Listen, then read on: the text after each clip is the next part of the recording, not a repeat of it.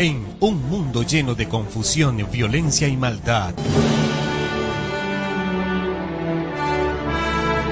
Hoy sí puedes tener luz en la oscuridad.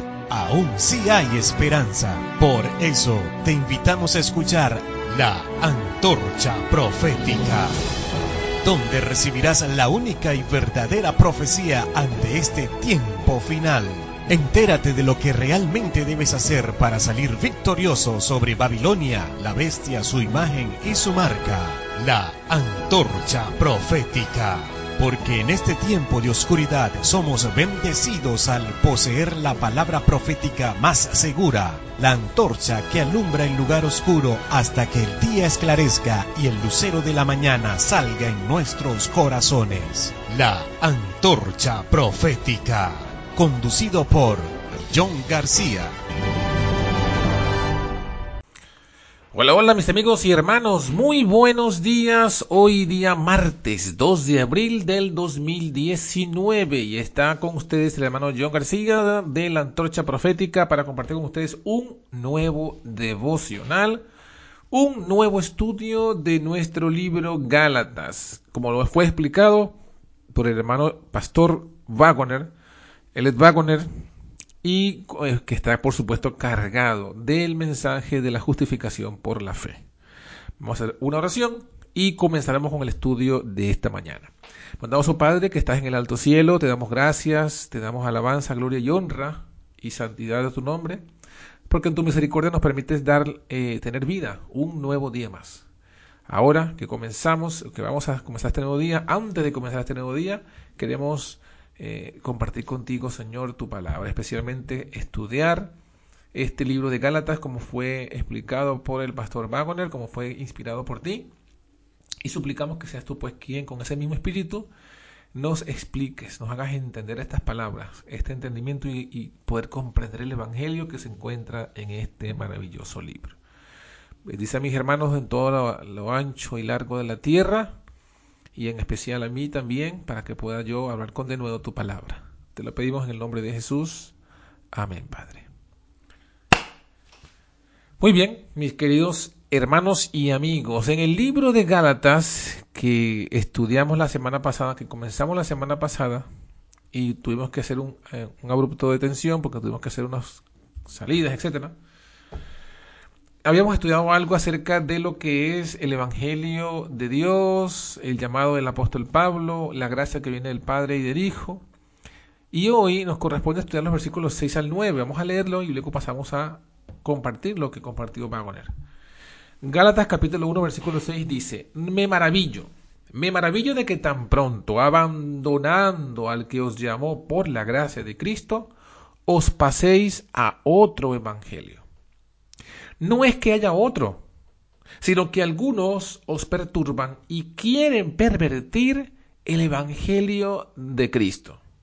Aun si nosotros mismos o un ángel del cielo os anunciara otro Evangelio diferente del que os hemos anunciado, sea anatema.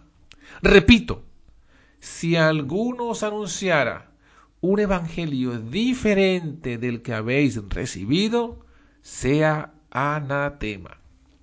En estos cuatro versículos, en estas palabras del apóstol Pablo, encontramos algo que sigue siendo hoy más que nunca verdad presente. El mundo cristiano se encuentra en esta disyuntiva y vamos a leer pues la explicación de Wagner. Dice, el apóstol va sin dilación al tema fundamental su espíritu se agita dentro de sí y haciendo la pluma, escribe como sólo él es capaz de hacerlo, como sólo es capaz de hacerlo aquel que siente auténtica solicitud por las almas que están avanzando rápidamente hacia la destrucción. Los hermanos de Pablo estaban en peligro mortal y no había tiempo que perder en cumplidos. Había que abordar el problema de forma tan inmediata como fuera posible. ¿Quién llamó a los hombres? Fiel es Dios que os llamó a la comunión con su Hijo Jesucristo nuestro Señor. 1 Corintios 1, 9. Y el Dios de toda gracia que nos llamó por, a su gloria eterna en Jesucristo. 1 Pedro 5, 10. Porque la promesa es para vosotros, para vuestros hijos y para todos los que están lejos, para cuantos el Señor nuestro Dios llamare. Hechos de los Apóstoles, capítulo 2, versículo 39. En conclusión, a los que están cerca y a los que están lejos, eso incluye a todos los habitantes del mundo. Por lo tanto, Dios llama a todo hombre. Sin embargo, no todos vienen. ¿Acaso se estaba Pablo refiriendo a sí mismo como si fuese él quien hubiese llamado a los hermanos de la iglesia de Galacia y como si fuese de él de quien estaban, se estaban separando? Un poco de reflexión nos demostrará la imposibilidad de tal cosa. Pablo mismo dijo que la apostasía sería el resultado de la labor de hombres que procurarían arrastrar discípulos en pos de sí. Hechos 20:30. Él, como siervo de Cristo, sería el último en la tierra en atraer a la gente hacia sí mismo. Si bien Dios usa agentes humanos, tales como Pablo, es Dios mismo quien llama. No somos más que embajadores de Cristo. Es Dios quien ruega por medio nuestro para que los hombres se reconcilien con Dios. 2 Corintios 5:20. Puede haber muchas bocas, pero se trata solamente de una sola voz. Y eso, hermanos, es interesante que lo tengamos claro. Aunque hayan muchos hermanos predicando este mensaje, todos los que hacemos parte de tiempo de reunión, sin embargo, tenemos que tomar en cuenta que solo uno es la voz, y es la voz de Cristo. Aunque muchos estemos en, el ministerio de la antorcha profética, solo una es la voz y es la voz de Cristo. Ahora, separándose de Dios, puesto que los hermanos de Galacia estaban separándose de aquel que los llamó, y dado que es Dios quien llama misericordiosamente a los hombres, es evidente que se estaban desertando del Señor. Juntarse o separarse de un hombre es un asunto relativamente menor, pero estar unido a Dios es algo de importancia vital. Muchos parecen pensar que si se mantienen simplemente como miembros en situación normalizada en esta o aquella iglesia, pueden estar seguros. Pero la única, la única consideración determinante es, ¿estoy unido al Señor? Y estoy andando en su verdad. Si uno está unido al Señor, encontrará rápidamente su lugar entre el pueblo de Dios, ya que aquellos que no constituyen su pueblo no tolerarán por mucho tiempo entre ellos a un celoso seguidor de Dios. Cuando Bernabé fue a Antioquía exhortó a los hermanos a permanecer con corazón firmes, unidos al Señor Hechos capítulo 11 versículos 22 y 23. Era todo cuanto hacía falta. Si hacemos así encontraremos muy pronto al pueblo que es propiedad de Dios. Los que estaban abandonando al Señor estaban ciertamente sin Dios en el mundo, en la misma medida en la que se estaban separando de Él. Pero los que se hallan en esta situación son gentiles, o sea, paganos. Efesios 2, 11 y 12. Así que los hermanos Gálatas estaban regresando al paganismo. No podía ser de otra forma, ya que toda vez que el cristiano se aleje del Señor, caerá irremisiblemente en su antigua vida, de la que había sido salvado. Es imposible imaginar una situación más desesperada que la de estar sin Dios en este mundo. Otro evangelio ¿Cómo puede abrirse camino otro evangelio? El verdadero evangelio es poder de Dios para salvación a todo aquel que cree. Así lo dice Romanos 1.16. Dios mismo es el poder y abandonarlo a Él implica abandonar el evangelio de Cristo. Para que algo pueda pasar por evangelio, ha de pretender traer salvación. Si no ofreciera más que, más que muerte, jamás podría identificarse con el Evangelio, que significa buenas nuevas o alegres nuevas. Una promesa de muerte jamás encajaría en ese concepto. Para que una doctrina falsa pueda pasar por Evangelio, ha de pretender ser el camino de la vida. De otra forma, no podría engañar a nadie. Los Gálatas estaban siendo seducidos a apartarse de Dios, en favor de algo que les prometía vida y salvación. pero mediante otro poder distinto del que proviene de Dios. Ese otro evangelio no era más que un evangelio de hombres. Una cosa falsa, ¿qué es? Es la apariencia de algo que en realidad no existe. Una máscara no es un ser humano. Así, ese otro evangelio al que estaban siendo seducidos los Gálatas no era más que el evangelio pervertido, una falsificación, un engaño. No tenía nada que ver con el auténtico evangelio. Se plantea la cuestión, ¿cuál es el auténtico evangelio? ¿Es el que Pablo predicó o el que predicaban sus opositores? Tan ciertamente como Jesucristo es para nosotros el poder de Dios, y que no hay otro nombre debajo del cielo en el que podamos ser salvos, no hay más que un único y auténtico evangelio. Y es el que Pablo predicó a los Gálatas y también a los Corintos, el evangelio de Jesucristo y de este crucificado. El mismo que predicaron Enoch, Noé, Abraham, Moisés e Isaías. De él dan testimonio todos los profetas, de que todos los que creen en él reciben el perdón de los pecados en su nombre. Así lo dice, eh, o así quedó registrado en el libro Hechos de los Apóstoles, capítulo 10, versículo 43. Si un hombre, o incluso un ángel del cielo, les predica, hermanos, en oposición a lo que Pablo y los profetas enseñaron, se estaría colocando a sí mismo bajo la condenación. No hay dos normas para el bien y el mal. Lo que traería hoy condenación es lo mismo que le habría traído hace cinco mil años.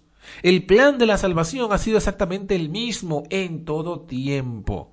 El evangelio predicado a Abraham era genuino y fue asistido por los ángeles. Así lo refiere Gálatas también, capítulo 3, versículo 8. Los profetas de antaño predicaron ese mismo evangelio, como se ve en primera de Pedro 1, 11 y 12. Si el Evangelio que predicaron hubiese sido otro Evangelio diferente del que Pablo predicó, hasta incluso ellos mismos habrían resultado condenados. Pero ¿por qué es digno de condenación el que predica otro Evangelio?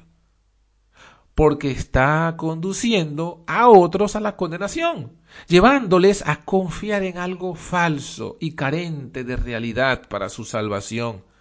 Dado que los Gálatas se estaban apartando de Dios, Estaban poniendo su confianza de ser salvos en el poder que supuestamente tiene el, hombre, en su propio poder. Pero déjenme decirles algo. Ningún hombre puede salvar a otro. Así lo establece de forma categórica el Salmos 49 y los versículos 7 y 8. Y el texto de Jeremías que dice, maldito el que confía en el hombre, el que se apoya en la carne y su corazón se aparta del eterno. Eso lo dice Jeremías capítulo 17, versículo 5. El que trae maldición sobre los demás debe ciertamente resultar maldito él mismo. Maldito el que desvíe del camino al ciego, dice Deuteronomio 27, 18. Si eso es así, de quien hace que tropiece el que está físicamente privado de la visión, cuánto más cierto será de quien hunda a otro en la ruina eterna. Engañar a la gente con una falsa esperanza de salvación, ¿podría haber alguna cosa peor? Hermanos, de verdad, piensen, ¿podría haber algo peor? Es inducir a que otros edifiquen su casa sobre el abismo sin fondo. Pero ¿acaso es posible que un ángel del cielo pueda predicar otra cosa que no sea el verdadero evangelio? Ciertamente, aunque no se tratara de un ángel que haya sido que haya descendido recientemente del cielo. Y no es de extrañar, porque el mismo Satanás se disfraza de ángel de luz. Así, no es mucho si también sus ministros se disfrazan de ministros de justicia. Eso lo dice Pablo en 2 de Corintios 11, capítulo 11, versículos 14 y 15. Se trata de los que se aparecen diciendo ser los espíritus de los muertos y que traen y que pretenden traer mensajes de ultratumba. Predican invariablemente otro evangelio diferente al de Jesucristo. Guárdate de ellos. Amados, no creáis a todo espíritu, sino probad los espíritus si son de Dios. 1 Juan 4.1. A la ley y al testimonio. Si no hablan conforme a esto es porque no les ha amanecido. Isaías 8:20. Nadie que posea la palabra de Dios tiene por qué resultar engañado. De hecho, es imposible que lo sea mientras se aferre a la palabra. Así que mis hermanos, esto, estas palabras son hermosas, pero son contundentes. Y recapitulando, nos muestran claramente cuatro puntos. El primer punto es que nosotros no podemos apartarnos del llamado de Dios, sin riesgo de perdernos. El segundo punto es que hay que tener cuidado con otros evangelios, con el falso evangelio. El falso evangelio que se predica en el mundo y aún en la misma iglesia adventista. Se predica falso evangelio, otro evangelio. ¿Por qué? Porque el evangelio que se fue predicó en 1888, el evangelio puro, sin adulteración, fue rechazado en el 88. Fue cambiado en 1930 y fue el cambio blasfemo oficializado en 1980. Y desde el 2001 hacia adelante, hacia hoy, todo el que predique un evangelio distinto al evangelio falso que predica la iglesia es perseguido. Los que predican el verdadero evangelio son perseguidos. Así que no hay duda de que este versículo es totalmente relevante a nosotros hoy. Y sabiendo esto, estando convencidos que el Evangelio del 88 que predicamos es el Evangelio verdadero, no nos queda otra conclusión que la que dice Pablo aquí en el versículo 8, que aun si nosotros o si un ángel del cielo anuncia otro Evangelio diferente, es anatema. Y la corporación adventista del séptimo día que muchos consideran ser un ángel del cielo, uno de los tres ángeles, por estar predicando otro evangelio diferente al evangelio de 1888, no nos queda duda que esa corporación es anatema. Sí, mi hermano. Así es, mi hermana. La corporación, ojo, yo no estoy hablando de la iglesia, la iglesia adventista es diferente a la corporación. La corporación son los que dirigen, son las estructuras que, o la jerarquía y la estructura que dirige a las iglesias adventistas en todo el mundo, que son las que establecen y marcan la pauta y controlan y gobiernan y, y, y se creen dueños, reyes y señores de la iglesia adventista. Esa corporación, esa estructura jerárquica que está, ha establecido o predica otro evangelio, es anatema y así lo dice la palabra del Señor. Ahora, los hermanos adventistas que están allí en las iglesias sujetas a esa corporación, ellos no son anatema, ellos están como estaba el pueblo en los días de Elías. Están claudicando entre dos pensamientos. No sabe si seguir el Evangelio del 88 o si seguir el Evangelio de Bullón. No sabe si seguir el Evangelio de que Dios dio a través de Barney Jones o seguir el Evangelio de, de, la corporación, el Evangelio de Morris Benden, el Evangelio de la, de la fe fácil. Están claudicando entre dos pensamientos. Y ellos que están predicando ese otro Evangelio son anatema. El llamado que Dios nos hace es ¿a qué? A que nosotros, teniendo en cuenta estas cosas bíblicas, tomemos una decisión. Veamos las cosas como Dios la ve. Y para ello tenemos que ver que esa corporación, que esa estructura y que esos predicadores de otro evangelio son anatema. Y si son anatema, son como aquel que se volvió anatema en los tiempos de Moisés. Estamos hablando de Acab, Acán, Acab también, pero el caso particular es Acán. Y Acán, por quedarse con anatema, fue destruido él con su esposa y sus niños pequeños. Y Dios hizo un llamado a través de Moisés. Cuando se evidenció el anatema, Dios le dijo a través de Moisés, separaos de estos hombres. ¿Y qué hicieron? Tuvieron que apartarse. Los que no se apartaron de estos hombres fueron tragados vivos junto con el anatema. Así que mi hermano o hermana al cual llegue este audio, si escuchas esto, si estás convencido del Evangelio del 88 y te das cuenta que la corporación predica otro Evangelio y también por tanto son anatema, no queda otra que responder al llamado, separaos de esos hombres. porque pronto viene el momento en que la tierra se abrirá, tragará la estructura adventista y perecerán todos los que se han aferrado a ella. Así que en el nombre de Cristo, te digo, separaos y apartaos de esos anatemas. Que el Señor te bendiga y te guarde, te dé fortaleza y valor para que tomes esta decisión. Bendiciones. Hasta mañana.